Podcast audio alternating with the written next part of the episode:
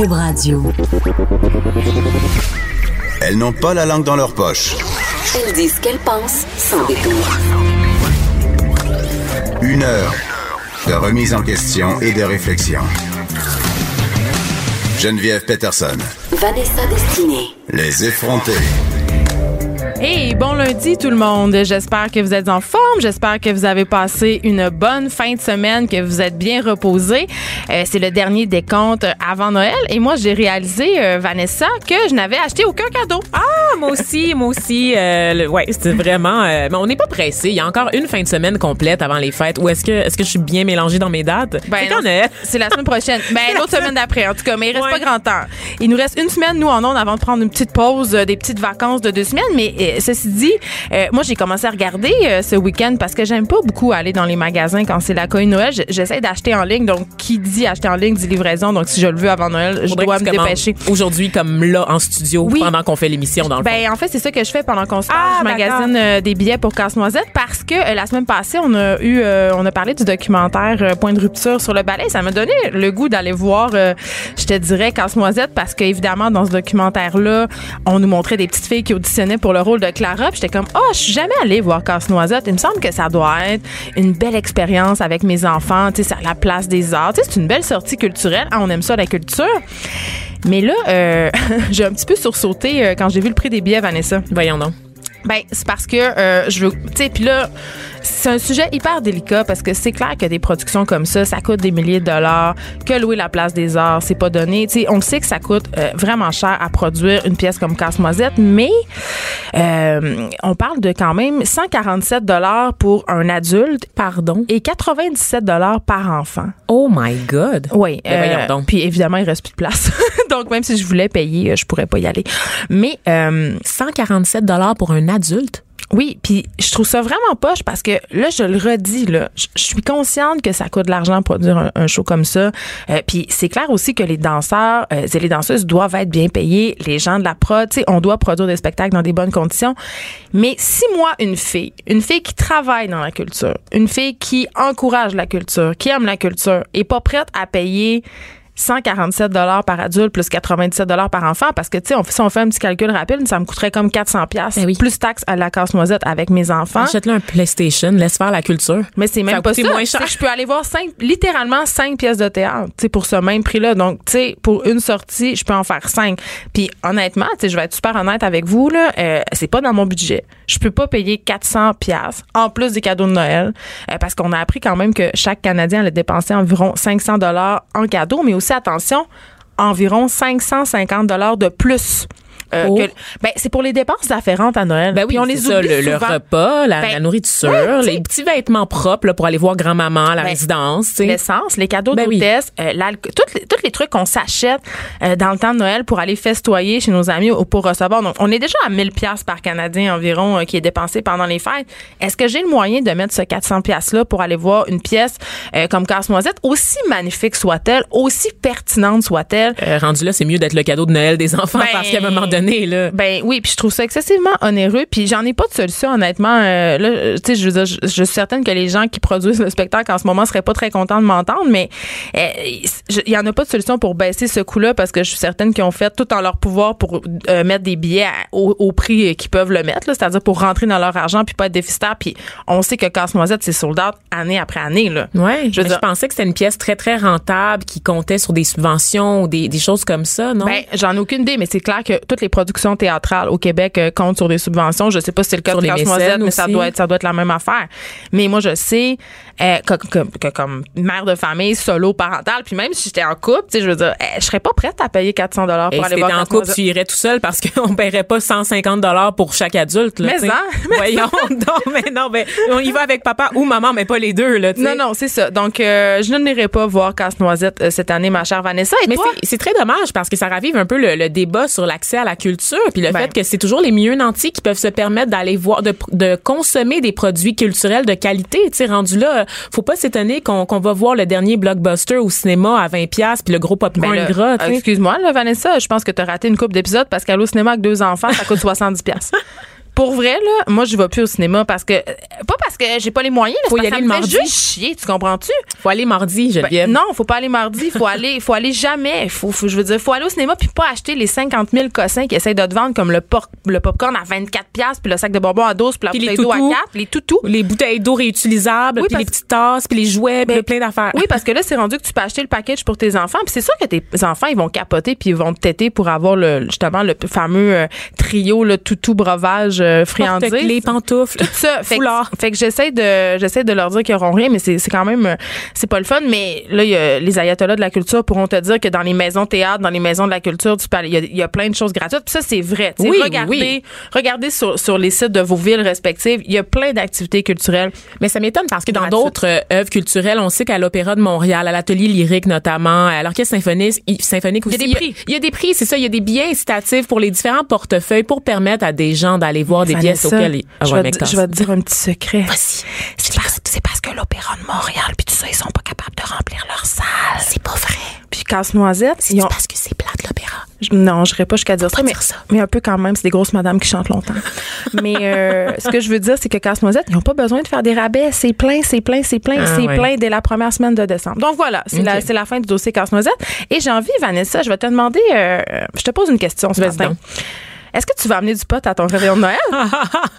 je vais pas amener du pot à mon réveillon de Noël. Par contre, j'en avais au party de Noël de, Oh! de jeudi soir. News. Oui, Pour- oui, oui. pourquoi? Mais j'en avais en gélule. Tu sais, je- j'avais acheté. euh, Tu te rappelles qu'on avait fait notre émission spéciale sur les filles et le pot. Mm-hmm. Je m'étais acheté. J'avais commandé en ligne par la suite des gélules après qu'on nous a expliqué en ondes que ça avait des effets bénéfiques là, sur la santé, euh, notamment euh, pour les douleurs, tout ce qui est lié là, à la santé des femmes, la- les douleurs menstruelles, tout ça. Mm-hmm. Donc, je m'étais commandé des gélules que j'ai jamais consommées parce que j'ai vraiment peur d'en consommer tout seul.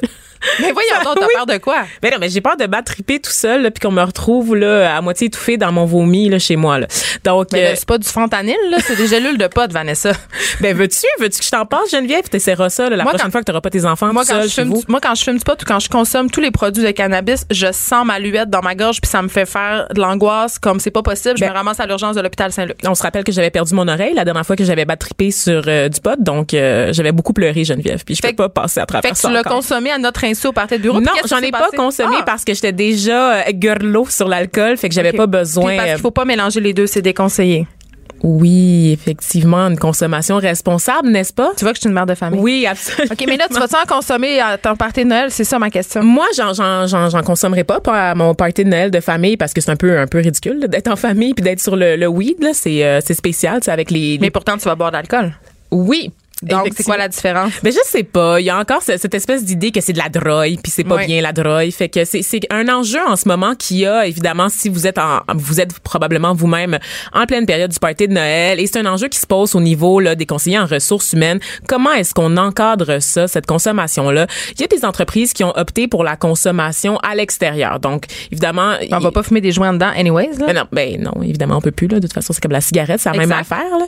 Mais reste qu'on oublie qu'il y a plus juste le joint maintenant. Il y a encore une fois, il y a les gélules, il y a l'huile, il y a tout plein de produits dérivés qu'on peut consommer sans gêner nos collègues avec la des employeurs dans ce cas-là, moi, je pense. Honnêtement, si tu veux consommer ce que tu veux à ton party de Noël, euh, tant que c'est pas en face de tout le monde. Ben normalement, il y a des règles en fait. C'est les mêmes règles qui, en- qui encadrent la consommation d'alcool parce qu'on reste dans le cadre d'une activité organisée par le travail. Mais étant donné que la légalisation s'est faite un peu rapidement puis un peu sur le tas, Ouais. à tâtons, mettons, il y a beaucoup d'entreprises qui n'ont pas encore De politique. de politique. Donc, c'est une question qui se pose. Euh, comment aussi est-ce qu'on encadre le retour à la maison des employés? Parce que normalement, les employeurs sont censés s'assurer que tous leurs employés retournent à la maison, de sont en faire état de le faire. sensibilisation. Voilà, c'est ça. Et toi, Ok. Geneviève? Ben, moi, je vais pas. Serais-tu pour la consommation de, canna- de cannabis pendant un party de Noël de bureau? Ben, moi, je suis pour la consommation de tout ce que les gens veulent consommer, en autant que les gens aient des comportements adéquats. Oui. Moi, c'est ça mon, mon point de vue là-dessus. Puis, euh, je trouve que c'est la- l'attitude répressive n'a jamais été la meilleure attitude, euh, et socialement et au niveau des employeurs. Donc, euh, de se montrer ouvert, de bien encadrer les employés et d'offrir justement des opportunités de rentrer euh, chez soi de façon sécuritaire, je pense que c'est la meilleure voie à suivre. Donc, on va continuer à suivre ça. Non, je ne consommerai pas de potes à Noël, Vanessa. Non.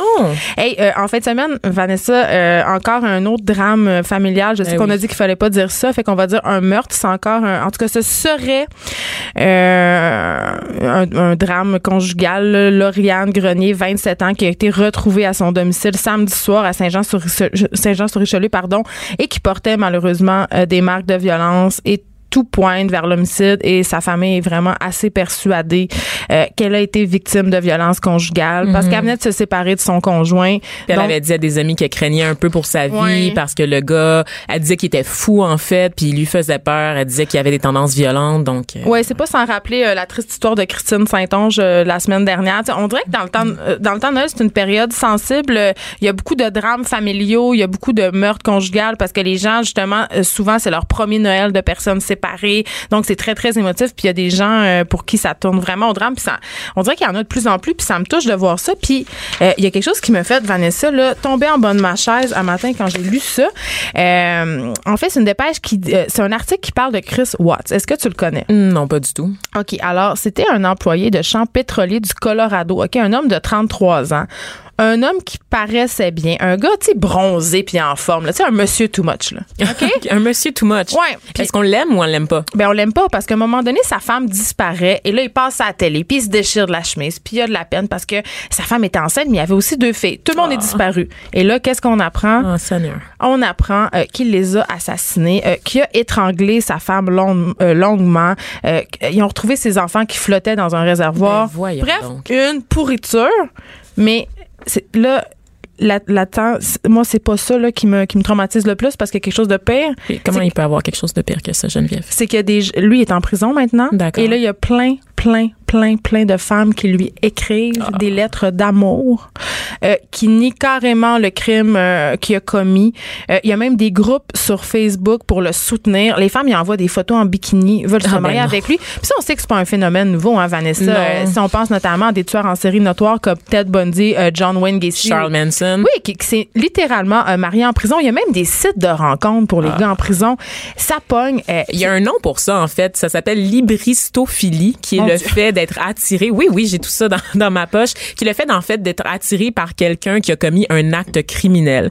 Donc euh, c'est une, une condition qu'on peut euh, qualifier de, de, trouble mental en fait, cette espèce d'attirance pour euh, pour les gens, pour les criminels. Il y a aussi une, version plus légère qui est l'attirance pour les bad boys que on qualifie elle de scélérophilie. Donc pour enrichir ton vocabulaire, Geneviève. Je sais pas si j'ai envie de l'enrichir à cet effet, Vanessa. Mais on s'est demandé pourquoi ça existait ces choses-là. Puis euh, euh, le Huffington Post américain a interrogé des experts. Puis euh, des cas comme ça sont en augmentation, notamment à cause de la fascination du public pour la célébrité. Donc même si ces personnes-là ont commis des crimes, elles sont célèbres, elles passent à la télé et toute la montée des émissions de true crime, des séries télé qui mettent en vedette des tueurs en série comme Dexter, contribue à favoriser, mettons, la l'attirance de certaines femmes pour ces bonhommes-là, ces monstres-là. En tout cas, moi, je trouve ça dégueulasse. Vraiment, on a un maudit problème. Pas d'histoire de sacoche puis de rouge à lèvres. Des idées, du. Les effronter.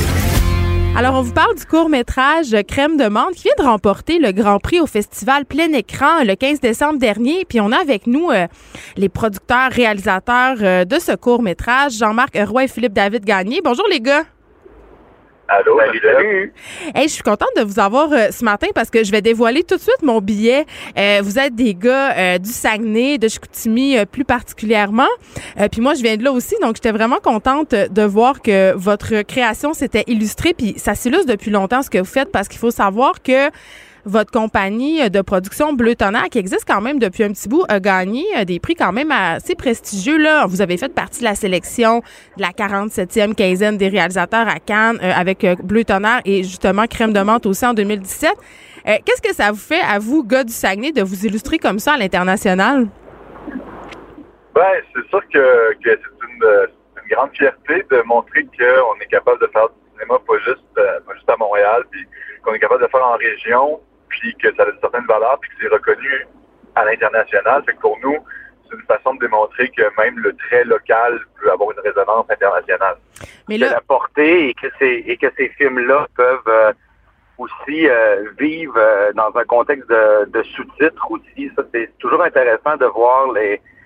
On, fait des productions avec avec le langage avec euh, avec notre langage parlé, puis de voir les répercussions puis la résonance que ça peut avoir ailleurs, c'est toujours c'est toujours intéressant. Mais c'est ça, j'avais envie de vous poser la question justement à propos de la langue parce que hier j'écoutais Crème de menthe puis bien entendu c'est en saguenéen, tu sais parce que en fait ça raconte juste vite vite l'histoire de René, euh, une fille qui retourne au Saguenay parce que son père est décédé, parce qu'il faut qu'elle vide sa maison.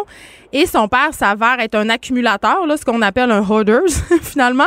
Euh, puis elle, se découvre un peu, puis elle découvre un peu la vie de son père à travers euh, ce processus-là de, de vidage de maison, finalement. Puis justement, j'entendais la langue moi saguenéenne, puis je regardais les sous-titres, puis je trouvais que c'était quand même assez bien traduit, en guillemets. Parce que ça doit être tout un défi d'adapter cette langue-là en anglais. Ben, tu sais, on se dit qu'on en perd peut-être des fois, parce que nous, on trouve qu'il y a une valeur à l'accent québécois, sagnéen, puis à la langue parlée. Fait tu sais, c'est pour ça que Jean-Marc disait ça, on, on a parfois peur d'en perdre un peu de ce charme-là ou de l'intérêt qui est rattaché à ça. Mais euh, reste que nous, on a un souci aussi quand on, quand on traduit. On, aime dire qu'on que notre, notre traducteur fait une adaptation et non juste une traduction littéraire. Donc, ce qui fait que, euh, que les, les films vivent mieux parce que c'est adapté et non pas juste traduit. J'ai vraiment envie, les gars, qu'on se parle de, création en région, parce que je trouve que nous, les médias montréalais, euh, puis c'est le fun parce qu'à Cube on est diffusé partout au Québec. On accorde moins, en, guillemets, d'importance ou moins de crédibilité aux créations qui sont faites en dehors euh, du Sacro-Saint Montréal. Puis, je sais que vous avez des antennes à Alma euh, et à Chicoutimi. Moi, je veux savoir comment ça se passe une prod en région. C'est quoi les défis? Comment vous faites pour attirer des acteurs? Parce que est-ce que Crème de Menthe, ça a été tourné en région? Oui, Crème de menthe a été 100% euh, tournée en région, euh, majoritairement à Jonquière, avec euh, quelques scènes ailleurs, dans la région. C'était le cas aussi pour pour Bleu Tonnerre, qui était tourné la Terrière, Jonquière, Saint-Félix, l'abbé. L'abbé, oui. donc, ben, pour nous, en fait, c'est sûr que les, les, les, comédiens et l'équipe, c'est toujours sont toujours intéressés à venir euh, à venir travailler ici avec on a nous. Une macha, on a une euh, macha chic dans, dans le crème de menthe. Je veux dire, j'imagine que vous n'avez pas des cachets mirobolants là. Comment ça doit être excessivement difficile de les attirer Non, je me trompe. Non, c'est pas si difficile que ça en fait, parce que tu sais, les comédiens, c'est comme n'importe qui. C'est bon, c'est plus intéressant quand ils sont bien payés, mais quand le projet est intéressant ou l'équipe avec qui ils vont travailler, ça leur tente de travailler avec, mais tu sais, c'est toujours plus facile puis tu sais, on n'est pas dans un projet où c'est 30 jours loin de chez eux. Tu nous, on dit bon, on a un tournage, sais, Macha, puis euh, Fred Salvaise, c'était deux jours au Saguenay. Fait que pour eux, qui viennent deux jours, on les paye correctement. On n'avait pas, la SODEC, on avait quand même un budget, on était quand même financé pour Crème de et pour Bleu de Donc, c'est pas si difficile. C'est juste de, je pense que c'est le projet qui parle avant tout, euh, beaucoup plus que le budget qu'on a à, leur donner. Puis est-ce que vous avez de la misère à trouver, euh, tu sais, on parlait des défis de tourner en région quant à l'équipe technique et tout. Est-ce que vous avez tout votre monde là-bas? Est-ce que vous portez une attention particulière à engager euh, des gens du Saguenay? Ben, c'est sûr que tous les postes qu'on peut combler en région, nous, on, est des ardents défenseurs de la production en région. C'est sûr qu'il y a des postes qui sont tout simplement inexistants ici, donc on n'a pas le choix d'aller chercher des ressources à l'extérieur, mais on essaie euh, de jumeler ça avec des gens ici, puis faire de la, transmission aussi en même temps. Donc, donc on, on a, on a cette, euh, pas cet agenda caché là, mais en fait, c'est que ça, permet de former des gens euh, dans un contexte plus professionnel ici, ce qui est, ce qui est ce qui est plus rare d'avoir des productions d'envergure euh, en région, ça le cachera pas, mais quand on quand on peut le faire puis qu'on peut engager engager local, c'est sûr que notre premier choix va être sur quelqu'un local. Parce que c'est sûr que ça ça se peut pas, il y a, pas d'industrie du cinéma à l'extérieur de Montréal qui peut vivre à l'année. C'est sûr qu'il n'y a, pas de directeur photo qui ne va faire que ça, qui va habiter ici et tout ça puis de la technique, l'équipement, puis ça arrivera probablement jamais non plus. Fait qu'on est conscient de ça, mais tu sais, le, plus qu'on peut en faire pour justement qu'il y ait un maillage qui se fasse et qu'on arrête de voir les régions comme un espèce d'enfants handicapés de, du cinéma qu'il faut qu'il faut soutenir. C'est nourrissant. je pense que les deux ont à apprendre. Puis c'est ça qu'on essaie de faire. nous, on veut juste montrer que c'est possible, puis que c'est possible de bien le faire. Mais oui. L'idée, c'est pas juste de se servir de la région comme comme euh, comme panorama. Oui, nous c'est un c'est une région qui nous parle et qui nous inspire qu'on veut mettre à l'écran, mais c'est aussi d'envoyer le message de dire que c'est pas obligé d'être deux personnes dans un appartement sur le plateau ou dans le Myland. Je veux dire, on est capable de faire des films ailleurs Et, euh, et voilà, donc les, les faire que l'histoire se passe ailleurs et les faire à partir d'ailleurs aussi. Ben oui, parce que la culture québécoise, ce n'est pas seulement Montréal et les grandes villes. Puis évidemment, vous partagez votre territoire avec un cinéaste bien connu qui est Sébastien Pilote, euh, qui lui aussi a fait le choix de, de produire ces choses puis de les tourner euh, au Saguenay quand c'est possible. Puis je vais faire un peu de pouce sur ce que vous disiez sur un peu montrer les régions euh, en dehors de cette fameuse image euh, de panorama, euh, c'est important pour vous de montrer, euh, oui, le paysage coutumier, mais aussi la réalité des gens qui vivent là-bas, puis de montrer non plus que c'est pas nécessairement, comme on le voit dans crème de menthe, un truc de terroir avec des bûcherons puis de la forêt, là. Non, parce qu'en fait, tu sais, le, 50% du Québec vit hors Montréal. Puis je pense que les enjeux puis les trucs qu'on met à l'écran, nous, bon, on campe l'histoire au Saguenay, mais reste que la réalité serait probablement la même en, en Abitibi ou sur la côte nord. Donc je pense qu'il y a, y a quand même une résonance euh, en dehors du Saguenay, puis que les gens des régions peuvent s'y accrocher. Oui, on n'est pas obligé de toujours ancrer l'histoire dans le territoire, puis qu'il y a une résonance. Euh, si forte que ça. Que pour Bleu Tonnerre, on le fait. C'était beaucoup plus territorial, c'était beaucoup plus dans les clichés de la région, tandis que là, on voulait aller dans quelque chose qui était plus l'émotion. Quand demande, on est allé vers l'émotion en se disant que l'émotion allait être universelle. C'était quelque chose de très simple qu'on voulait faire. comme Jean-Marc dit, on, aurait pu le faire n'importe où ailleurs. Ça aurait pu tourner, être tourné à Montréal, ça aurait pu être tourné dans le fin fond de la Gaspésie, ça aurait été la même chose. On sent la spécificité du Saguenay, mais ce n'est pas mis de l'avant. C'est pas ça qu'on essaye de montrer à tous. Pour nous, c'était vraiment l'histoire, l'émotion, qu'on voulait aborder d'abord, mais tu sais, ça reste que ça se passe au Saguenay. Il y a quelques symboles, comme l'Alcan, comme le parc et tout ça, mais je veux dire, ça ne pas, pas mis en vitrine non plus. Euh, Philippe David euh, Gagné, Jean-Marc Roy, j'ai envie de vous entendre un peu sur l'industrie du cinéma parce que c'est un truc dont on parle beaucoup ces quelques années euh, dernières, de dire le cinéma, on sait, il y a un manque cruel de financement, il y a aussi de moins en moins de monde dans les salles. Est-ce que notre cinéma va bien? C'est quoi à vous autres votre perspective? Parce que ça va bien, vos affaires, vous réussissez à tourner. J'ai envie de vous entendre là-dessus. Ben, on prend long silence. on, pourrait, on, pourrait avoir deux discours. On pourrait parler de la façon dont le cinéma est financé au Québec. Personnellement, Jean-Marc et moi avons des expériences qui sont positives et négatives avec euh, les, euh, les, les pourvoyeurs de fonds. Euh, si le cinéma va bien, c'est une question très large, puis je pense que oui et non. Euh, le cinéma essaie de se renouveler. D'ailleurs, c'est plein écran, le festival sur Facebook. Sur Facebook, on vient de gagner un prix et c'est un exemple de cinéma qui tente de se renouveler puis de s'adapter aux nouveaux médias et d'aller chercher un public plus large. Oui, tout à fait. Puis, puis oui, c'est sûr que les enveloppes, les enveloppes ne grandissent pas depuis 20, euh, 20 ans et qu'on continue à former des gens dans, dans, dans les écoles et dans des et dans les institutions, tout ça. Donc, tu sais, c'est particulier. Là. Donc, il y a de plus en plus de projets, mais il y a de plus en plus de projets qui ne se rendent pas à terme. Donc, euh, oui, le, Québec, on l'identité du cinéma national canadien passe par le Québec. C'est pas vrai, à quelques exceptions près, que, euh, le, que les autres provinces se démarquent comme un, cinéma national. Donc, ce qu'on associe au cinéma national canadien reste le cinéma québécois. C'est un cinéma qui résonne dans les festivals, dans les grands festivals à l'international. Juste à regarder euh, Denis Côté qui a eu sa sélection à Berlin et tout ça, c'est des, des cinéastes qui rayonnent ailleurs, mais comme tu dis, c'est des cinéastes d'ici qui n'attirent personne en salle non plus.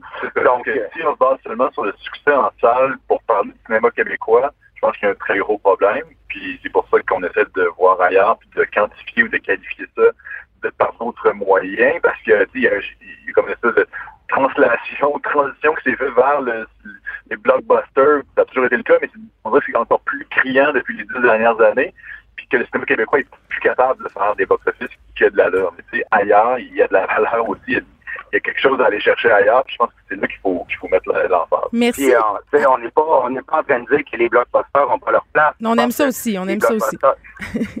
les blockbusters ont, leur raison d'être parce que et et je ils génèrent, euh, ils génèrent cette roue-là. Donc oui, les gens vont voir les blockbusters, mais comment attirer les gens à aller voir les autres, les autres films Et c'est là, je pense, le rôle des, des distributeurs de salles et tout ça, qui je pense que là, il y a une petite lacune à, combler. Merci les gars, euh, c'est tout le temps qu'on a malheureusement. Je vous laisse aller parce que vous êtes en tournage aujourd'hui, mais dites-nous rapidement pour terminer en 30 secondes où est-ce qu'on peut aller voir Crème de menthe si on l'a pas encore vu.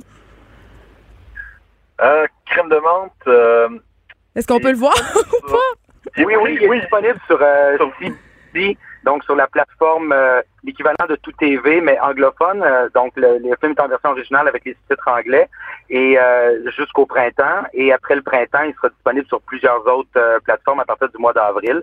Et sinon, il y a toujours Bleu Tonnerre euh, qui est disponible en visionnement libre sur euh, Vimeo, euh, super facile à trouver, TV. et sur tout.tv également. Merci, Philippe David Gagné, Jean-Marc Roy. Bon tournage, bonne journée, les gars. Merci, Merci, Geneviève. L'actualité vue autrement. Pour comprendre le monde qui vous entoure. Les effrontés. On parle de personnalité toxique ce matin aux effrontés. Et qui n'a pas lu le célèbre livre dans les années 90, Les manipulateurs sont parmi nous? Ben, je l'ai pas lu, moi, Geneviève. Ben, c'est sûr, t'es une inculte. Mais non, j'étais pas née, en fait. Donne-moi une chance. t'es né en quelle année? Je suis née en 90, justement. Ah, bon, bah. J'ai appris à lire, genre, 10 ans plus tard. Ben, peut-être pas 17 mois. Seigneur. En tout cas, mais c'était un, peu le- les prémices de toute cette, cette mode, entre guillemets, de parler des manipulateurs, des pervers narcissiques, des personnalités toxiques. Et personnalité toxique, c'est comme la nouvelle affaire. On entend parler de ça de plus en plus. Et j'avais envie d'inviter quelqu'un euh, qui travaille en ressources humaines. Parce qu'on parle beaucoup de personnalités toxiques dans le couple, mais en milieu de travail, moins. Donc, on a euh, Mélina Roy. Allô, Mélina? Allô? Euh, tu es consultante chez l'évêque Roy. Euh, tu fais aussi du coaching en gestion de carrière auprès des euh, des gens, des professionnels. Tu as une page Facebook qui s'appelle Mon ami RH. Et là, euh, j'avais envie que tu nous parles des personnalités toxiques en milieu de travail. Est-ce que c'est un fléau? C'est un fléau parce qu'on a de la difficulté à les reconnaître, on a de la difficulté à les gérer. Puis là, ben, plus on est capable de mettre un nom, euh, de, de les identifier, ben à ce moment-là, on est capable de, de mieux gérer. Puis c'est la culture, c'est le climat de travail. Donc, euh, tout ça ensemble, aujourd'hui, on va être capable de démystifier pas mal de choses pour être capable de, de mieux encadrer, de favoriser un bon climat dans les organisations, puis dans notre vie aussi, au niveau des, des relations euh, interpersonnelles. Ben justement, je me dis, euh, tu sais, dans un dans un milieu de travail, quand quand au contact de certaines personnes, tu te mets à pas filer, tu te mets à être stressé, tu te sens pas bien, tu te sens inadéquat. Euh, c'est peut-être parce qu'il y a un petit problème. Comment on les reconnaît ces gens-là? Comment on reconnaît euh, un climat de travail toxique, des employés toxiques? On va commencer par qui sont les employés toxiques? En fait, ce sont des personnes qui sont autoritaires, colériques. Euh, les employés toxiques sont généralement des manipulateurs, des harceleurs, des pervers narcissiques. Mon Dieu, des gros mots. Ok. Oui, c'est des gens qui empoisonnent la vie de leur père, des employés. Les auditeurs vont, vont bien comprendre. C'est des gens qui sont prêts à tout pour briller, toujours au détriment des autres. Évidemment, ils sont souvent difficiles à discerner parce qu'ils sont habiles, fins calculateurs. Ils vont posséder généralement un caractère très imprévisible, euh, un gros ego. Et évidemment, ils excellent dans l'art de la critique et de la manipulation. Donc, c'est des personnes qui euh, aiment le pouvoir et tous les, les avantages qui s'y rattachent. Donc, on parle du statut, de la reconnaissance, de l'argent et du sexe. Du sexe? Ouh. Ouais, mais ça fait partie des pouvoirs qui s'y rattachent. Ça Mais être- en milieu de travail, ça peut être un harceleur euh, sexuel. Ah ouais, d'accord. Dans Ok. ce sens-là. Donc, on parle de 5 à 10% des salariés qui seraient des personnalités toxiques. OK, c'est beaucoup, là. Oui, oui. Immense. Et là, il n'y a pas de discrimination. Donc, c'est employé de bureau, patron, euh, peu importe le niveau hiérarchique, il peut y en avoir partout. OK. Est-ce que c'est plus des hommes, plus des femmes? Ah, ça, moi, en tout cas, pour les histoires que, que j'ai eues à gérer, euh, à entendre, à rencontrer, euh, autant de femmes que d'hommes. Il n'y a pas de discrimination non plus euh, là-dessus. Le pouvoir est accessible à tout le monde. Donc, les, les, les personnalités toxiques vont aller là où ils peuvent euh, en avoir le plus. Mais moi, il y a quelque chose qui me fait un peu euh, sursauter, Mélina Roy. Tu sais, tu parles des traits qui sont caractéristiques des personnalités toxiques. Il y a des traits que beaucoup de personnes ont, beaucoup de personnes, notamment dans des postes de gestion, des gens qui travaillent euh, dans les médias ou dans, dans le milieu de l'art, tu sais, des gros égaux, un désir de réussir. Non, mais c'est Te vrai. sens-tu interpellée, Geneviève? Ben oui, je me sens interpellée. Je veux dire, tout le monde se sent interpellé. Tout le monde veut réussir. Tout le monde a, a à gérer son ego. On est dans des milieux d'ego, tu sais. Est-ce que si moi je veux réussir, euh, si j'ai un gros ego, euh, si j'aime l'argent, le succès, la réussite, est-ce que Le ça fait de moi une personne toxique? Non, non, non, absolument Comment, c'est quoi la différence? Où ça glisse? Mais en fait, c'est qu'il doit y avoir beaucoup d'éléments qui, qui s'entrecroisent. D'un, c'est une pathologie aussi. Là. Je pense que individuellement, euh, chacun, on peut un jour ou l'autre être une personnalité toxique, soit euh, dans une, une relation personnelle ou soit dans une relation professionnelle aussi. Hein. Si on est euh, dans un emploi, par exemple, qui qui ne nous plaît pas, qui nous donne pas du sens, on n'aime pas ce qu'on fait, c'est sûr qu'on risque de devenir toxique. Par contre, c'est circonstanciel. C'est pas une pathologie. On fera pas toujours ça d'un emploi à l'autre. Maintenant, il y a trois points en commun habituellement euh, qui nous aident à reconnaître des employés toxiques. Premièrement, euh, ils sont des Uber confiants. Ce qu'on dit, c'est qu'ils sont excessivement confiants dans leur talent professionnel.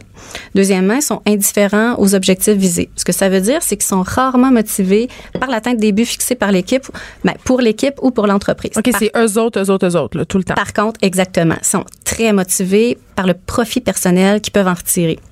Et finalement, ils sont très, sont toujours convaincus de toujours bien faire. Évidemment, eux autres, euh, ce qu'ils font, ils le font bien. Euh, ils sont convaincus de le faire en respectant les règles établies. Puis s'il leur arrive de franchir entre guillemets certaines limites, ça sera jamais de leur faute. Ça va, il va toujours avoir une explication. Ça va être une situation particulière. Ça va être la faute des autres. Donc, ils vont toujours euh, euh, ramener ça en dessous du tapis, puis ils prendront jamais l'imputabilité de leurs gestes. Mais je pense que dans, dans tout ça, il y a des, des profils qui sont récurrents, qui reviennent souvent, donc des individus, vraiment des types de... de, de D'employés toxiques. Ouais, toxiques qu'on peut reconnaître. Oui, oui, il y en a, il y en a cinq euh, qui ont été faits dans une, une superbe infographie là, par GetVoip.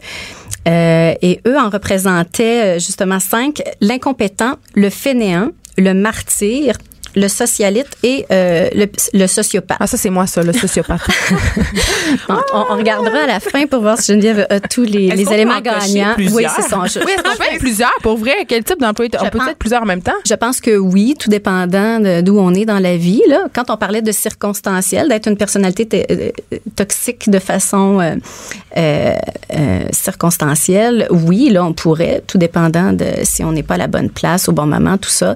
Mais euh, ceux qui ont des pathologies, c'est vraiment euh, comme ça toute leur vie. Donc, l'incompétent, euh, il est désorganisé peu crédible, il résiste toujours au changement. Lui, il présente une attitude passive euh, à longueur de journée. Euh, il maîtrise pas ses tâches, il est pas en mesure d'accomplir son travail. Un millénial, quoi. Oh, franchement, franchement. Là, là, la sociopathe, là. Ah ben c'est bon, on va être capable d'identifier tout le monde, tous vos collègues d'ici la, la fin de l'entrevue.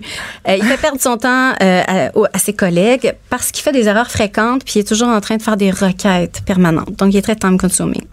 Le fainéant, lui, il possède une faible motivation au travail. Donc, il est incapable de respecter les échéanciers. Il perd son temps en ligne avec les médias sociaux, toujours. S'absente souvent du travail. Il démotive les membres de son équipe, leur faire perdre leur temps, leur énergie et leur enthousiasme.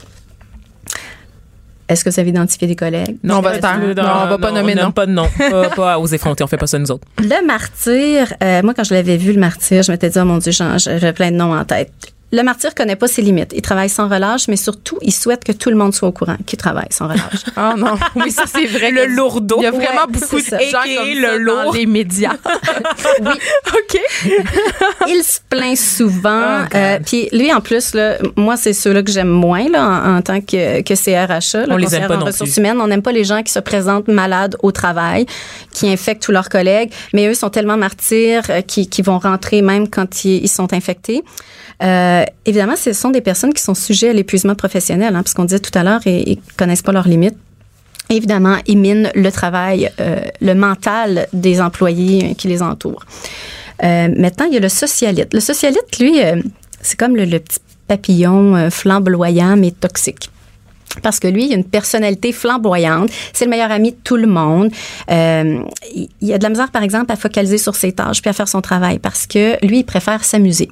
Euh, batifoler hein, de, du télécopieur euh, à la salle de la cafétéria, la machine à café. Il prolonge ses pauses, il étire les conversations. Puis évidemment, il fait perdre un temps à tout le monde. Vous l'avez compris, le socialite, il, il est adepte du patinage, du Oh commérage. Ah ouais. Je pense qu'on l'est tous un peu. Et ben oui, ben c'est ça. Quand je disais, hein, tout, tout dépend de d'où on est dans notre vie. Puis ben avec son patinage puis son commérage, ben c'est comme ça qu'il va avoir son influence négative auprès de ses pairs. de ses Hmm. Game of Thrones. OK. Ouais. Et le sociopathe. Bon, le sociopathe, on, on l'appellera pas Geneviève. Non, ben non, ben non, ben non, ben Mais, non. mais je m'identifie à, Mais plus au socialiste. d'intérêt, là, j'écoute vraiment, le vas-y, Mélina, Vas-y. c'est à toi, là. Euh, le, le sociopathe, lui, il pratique l'indifférence. Euh, tu sais, j'ai l'impression que c'est comme le plus méchant de la gang. Pour vrai. Je suis tellement pas indifférente. Il, cas, méchant. intimide et il accepte pas l'autorité. Il, vit des prob- il vit souvent des problèmes personnels aussi, off the record. Quoi? Là. Euh, Comme des séparations, des, des ou ça va comme pas bien à la maison, ou euh, c'est ça, il manipule, il respecte pas les règles, euh, il crée un environnement hostile. Lui là, c'est vraiment quelqu'un qui pourrit l'atmosphère de travail. Un être attachant. Exact. Yes, des Exact. mouches à on, en- on en avait plein comme ça. Ouais. Euh, puis il est responsable de la perte de motivation de ses collègues. Et là, ce qui est effarant, c'est que 4 de la population serait sociopathe. Mais D'accord. est-ce que c'est des vrais chiffres? Parce que c'est quand même contesté. Tu sais, la vraie sociopathie, c'est quelqu'un qui n'a pas d'empathie, euh, qui est pas capable de se projeter dans une autre personne. Tu sais, 4 je trouve ça beaucoup. Ouais, c'est beaucoup, en effet. Mais, ça, c'est des, des, des chiffres qui ont été faits avec euh, l'étude de, de GetVoip. Donc, euh, probablement qu'à chaque année, les, les- Oui, données peuvent change. changer. Mais la personne puis- sociopathe n'est pas violente, là. Non, elle n'est pas violente. OK. Mais non, il Elle y est a pas psychopathe. Il y a personne. Non. Mais les psychopathes est sont pas nécessairement violents, mais ça, c'est une autre émission, Vanessa. Est-ce que, euh, euh, Mélina Roy, est-ce qu'on peut, euh, qu'est-ce qu'on fait en présence d'un- climat de travail toxique ou de personnalité toxique? C'est quoi l'attitude à avoir, nous, euh, comme employés, quand on se rend compte qu'on est au contact d'un de ces types de personnes-là? Il y a plusieurs choses à faire. La première, c'est vraiment de prendre conscience de la situation. Il faut écouter notre intuition, hein, comment on se sent, identifier, euh, reconnaître nos, nos sentiments, travailler notre confiance parce qu'il va falloir euh, apprendre à s'affirmer, à dire non. Il faut surtout se protéger et documenter. Donc, tout mettre sur papier, les situations euh, que nous fait vivre la personne toxique. Là, quand j'entends de tout mettre sur papier, c'est uniquement les faits, les paroles, les gestes, et là, toutes les informations qui peuvent être pertinentes, le lieu, l'heure, les témoins. Euh, dans tous les cas que j'ai vus, euh, il y a plusieurs fois où les agresseurs, que ce soit des manipulateurs, des harceleurs, s'appropriaient le rôle de la victime une fois qu'ils avaient été dénoncés. Donc, vous, vous avez besoin, comme employé, de vous protéger, donc euh, vous, vous documentez absolument tout. C'est important aussi de démystifier la personne toxique. N'hésitez pas à aller euh, valider vos impressions auprès de vos collègues, toujours. Euh, vous affirmer, ça c'est très important. Demandez à la personne toxique de cesser ses comportements dès maintenant. Évidemment, c'est pas tout le monde qui va avoir la force de le faire, mais si la personne est, est au début de la présence d'une personnalité toxique, mais là, ça va être important de le faire euh, rapidement. Ensuite, d'identifier vos alliés. Hein, il y a les ressources humaines qui sont là, votre délégué syndical ou toute autre personne dans l'organisation qui pourrait vous aider. Euh, c'est important d'aller les voir euh, puis d'obtenir conseil. OK. Et donc, Puis l'employeur, rapidement, parce qu'il ne nous reste pas beaucoup de temps, est-ce que ça, son rôle à jouer? Est-ce qu'il y a une responsabilité? Oui, son- il y a une très grande responsabilité. Au départ, l'employeur doit offrir à tous ses employés un environnement sain et sécuritaire pour protéger euh, la santé physique et psychologique de ses employés. Donc, il y a des lois, il y a des normes, mais il y a aussi des politiques, des procédures, euh, comme le manuel d'employés, euh, que euh, l'organisation va mettre en place pour encadrer la culture, l'environnement, l'organisation du travail au sein de l'entreprise. D'ailleurs, au 1er janvier 2019, euh, tous les employeurs doivent adopter et rendre accessible euh, pour leurs salariés une politique de prévention d'harcèlement psychologique, sexuel avec un traitement des plaintes. Donc ça, c'est très important. Donc le rôle du gestionnaire, si on y va le plus en, en micro, lui, il doit comprendre d'où proviennent les comportements toxiques. Il doit éliminer les facteurs environnementaux qui sont propices à la toxicité, donc régler le problème à la source. Considérer avec grand sérieux, évidemment, les plaintes qui sont formulées par euh, ses employés, communiquer, être à l'écoute, disponible auprès de ses employés. Et tout ça va lui permettre d'identifier rapidement les problématiques, de mettre en place des solutions efficaces, viables, puis de faire des gradations de sanctions s'il y a lieu. Ben écoute, merci beaucoup, euh, Mélina Roy, qui est conseillère, on le rappelle, en gestion des ressources humaines. Euh, ça nous éclaire. J'espère Oui, qu'on va être, euh, instructif. on va être plus à même de cerner les personnalités toxiques et de les combattre. Merci. Bienvenue au plaisir. Geneviève Peterson. Vanessa Destinée. Elle manie aussi bien le stylo que le micro. De 9 à 10, les effrontés. Alors, euh, c'est le retour d'Alex Dufresne en ce lundi matin. Alex Dufresne, qui est mon ami euh, de gauche qui vit à Ville- à Ville-Mont-Royal. Ami paradoxal. oui, puis je t'ai demandé de nous préparer une chronique sur les personnalités toxiques. On s'est demandé si j'étais ton ami toxique, euh, Alex. Ben oui, Geneviève, t'es mon ami toxique. Colin. Ben c'est. Je pensais pas que tu parlerais avec autant de liberté, honnêtement. ouais. Mais on est entre Aux nous, je ben pense. oui. On est entre nous de toute façon. T'es on se dit les affaires. Pierre Carl est là pour je toi. suis prête à recevoir tes doléances. Aujourd'hui, j'aimerais qu'on parle du dark side de l'amitié, Oh qu'on ouais, qu'on détourne un peu les idées clichés qu'on se fait de la womance. Hein, vous savez, ça c'est la bromance, mais pour les women. Parce que je trouve qu'on imagine souvent les baisses de filles se faire des tresses dans les cheveux, écouter Love Actually en pyjama en mangeant de la Häagen-Dazs, puis faire des switch and bitch en applaudissant hystériquement quand ta jupe fait à ton ami. Mais on va vous le dire là, des amis de filles de même, ça n'existe pas pour vrai. Hein? Non. Mais je t'ai jamais. C'est vrai que je t'ai jamais On fait n'a de jamais tresse. fait de Mais- C'est de l'appropriation culturelle. Faudrait pas que t'en fasses non plus. Non, c'est pas vrai, mais l'autre fois, j'ai dit de se brosser les cheveux, puis avec la brosse, j'arrêtais pas d'y tirer. En tout cas. Quand Geneviève, elle, elle me fait souvent des calls comme ça, genre là, tu te rends compte qu'il va y avoir une caméra, puis là, je fais oui, puis là, elle dit Brosse-toi les donc, cheveux. puis là, je comprends qu'il faut que je me brosse les cheveux. Qui fait ton linge d'aujourd'hui? euh, on, On va en parler. ouais. hein. J'arrive de la Je pense campagne, que Vanessa est très toxique aussi. OK.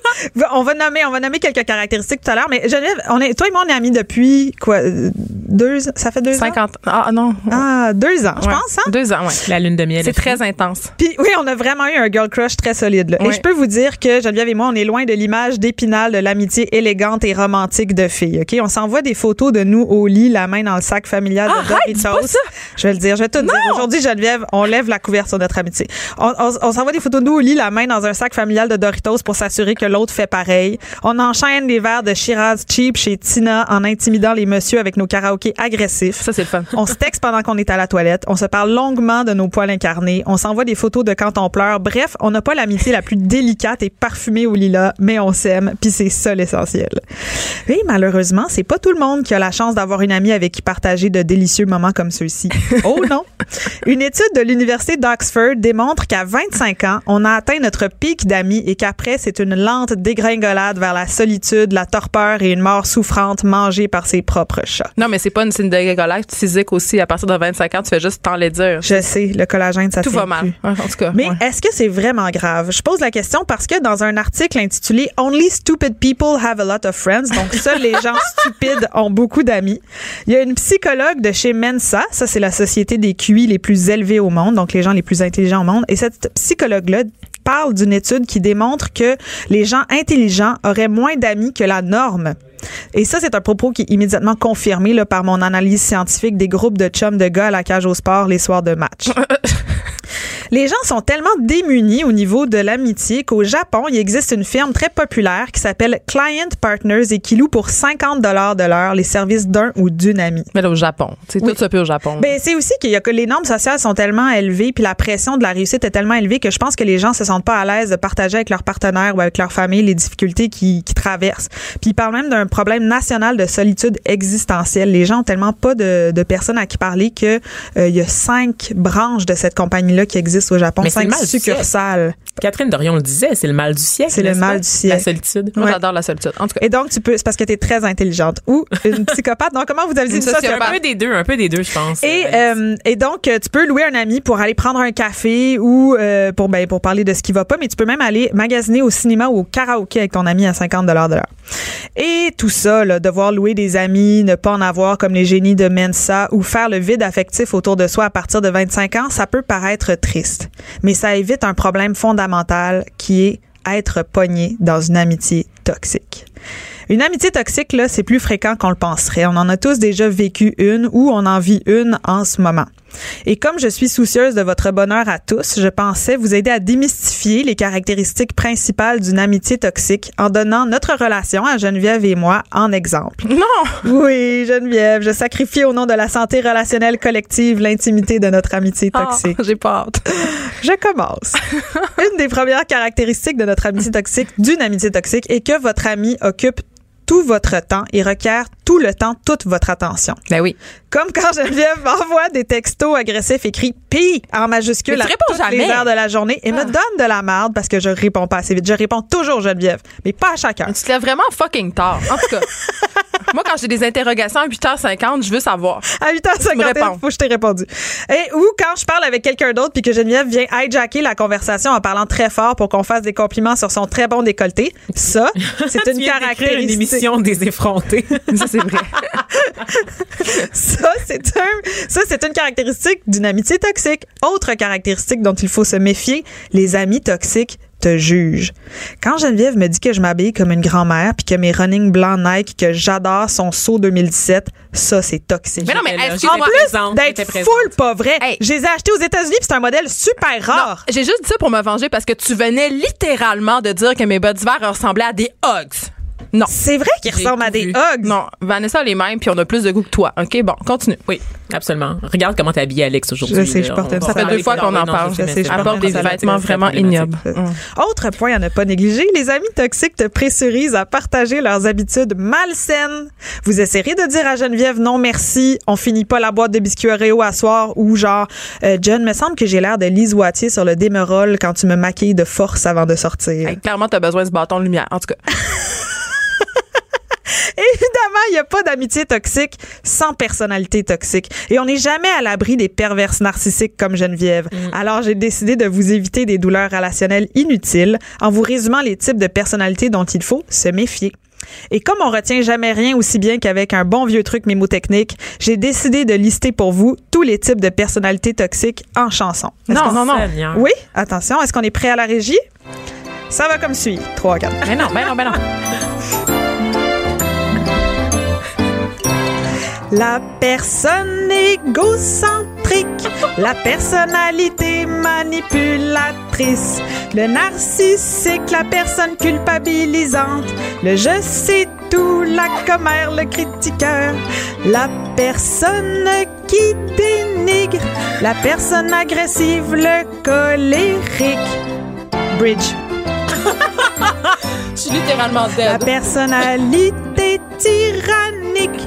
La personne anxieuse, c'est moi le pessimiste, la défaitiste, la victime éternelle, la personne plaintive, la jalouse, l'envieux, la personne intrusive, la personnalité perfectionniste.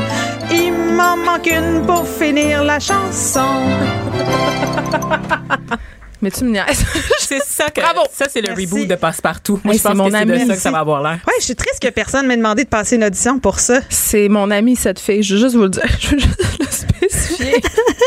ah, Alex. Mais, mais, attends, est-ce que tu penses vraiment que je suis une... carrière, hein? Non. Euh, la chanson, ça te convient pas. Je pense Arrête, que pour les hey, heures de sans la joke, fin, on mon rêve, c'est d'être chanteuse en plus. C'est-tu vrai? Ouais. Ouais. Ça, c'est un non. commentaire vraiment toxique. Ouais. Pour pas être une amie toxique, il faut que tu encourages réalistiquement ton ami dans ses rêves. Genre, ah, t'as une belle voix. Mais tu Est-ce chantes que t'as quand même déjà bien. pensé à des Non, cours de chant? La semaine passée, on disait qu'il faut dire des fois aux gens de pas s'accrocher à leur rêve quand on voit qu'ils ont pas de talent. Puis je pense que c'est ce que Non, excuse-moi, hein. Don't quit your day job. Non, mais- Exactement, je n'osais pas le dire parce qu'on m'a dit d'arrêter de parler en anglais à ce micro. Je suis Oh, pas d'accord parce que en fin de semaine, on est allé au karaoké, moi et Alex, intimider des vieux monsieur blancs. Oui. Et Ah, j'aime ça. Oui, et puis euh, elle a chanté avec son, son chum de 30 ans plus vieux qu'elle, euh, une version vraiment très bonne de Baby It's Cold Outside. Ouais, on s'est dit qu'on repartirait une petite polémique là, chez Tina. Oui, donc ça s'est très bien passé. Mais Alex, là, on a niaisé sur la personnalité toxique. Évidemment, je dois pas être si toxique que ça, étant donné que ça Mais- fait deux ans où tu souffres du syndrome de Stockholm. Mais euh, ça existe pour vrai. Je pense que les amitiés féminines sont quand même. Est-ce est-ce qu'on est plus encline à avoir des amitiés comme sketch un peu toxiques, euh, selon toi? Je pense que oui, tu sais, mais il y a aussi le fait qu'on dit qu'ils se rassemblent, ça semble. tu sais. Oh! Fait que je pense que peut-être on trouve quelque chose là-dedans. Moi, je sais que j'ai beaucoup d'amis assez euh, fuckés parce que je pense que je le suis moi-même, mais c'est aussi une façon de se retrouver dans l'autre puis de se faire du bien puis de dire, hey, toi aussi tu vis ça, moi aussi. Je pense qu'on a ce besoin-là. Puis aussi d'ami- d'amitié and crime, ça, je pense que c'est important là. Un Amitié and crime? ça fait, ben oui, Ça veut dire quoi? ben les Doritos là, tout ça. On a le droit de manger des Doritos, c'est pas un crime. Vanessa en en mange à chaque jour. Chaque jour. C'est quand même un peu un crime, je pense, non? Un crime pour la- le tour de taille, peut-être. Ben oui, Mais là, mon c'est tour ça. de taille va très bien, Geneviève. Es-tu en train de me fat shamer? Ben, je sais pas, là, t'as une chemise très ample.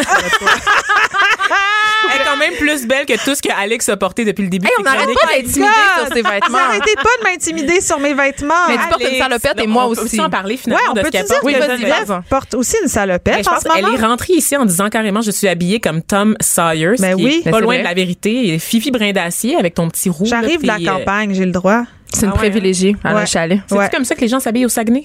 Mais Mais non. Vanessa, la campagne n'égale pas le Saguenay. Là. Pour Alex, une fille de Ville-Mont-Royal, la campagne égale genre le Nord. Ah ouais, ok. Ouais, Ben, c'est ma campagne aussi. Exact. C'est ça, c'est la même vois? chose pour moi. Faut que ce soit à une heure de route et moins de Montréal. Écoute, je pensais que Québec, c'était quoi, à 6 heures de route? Qu'est-ce que j'ai dit l'autre fois?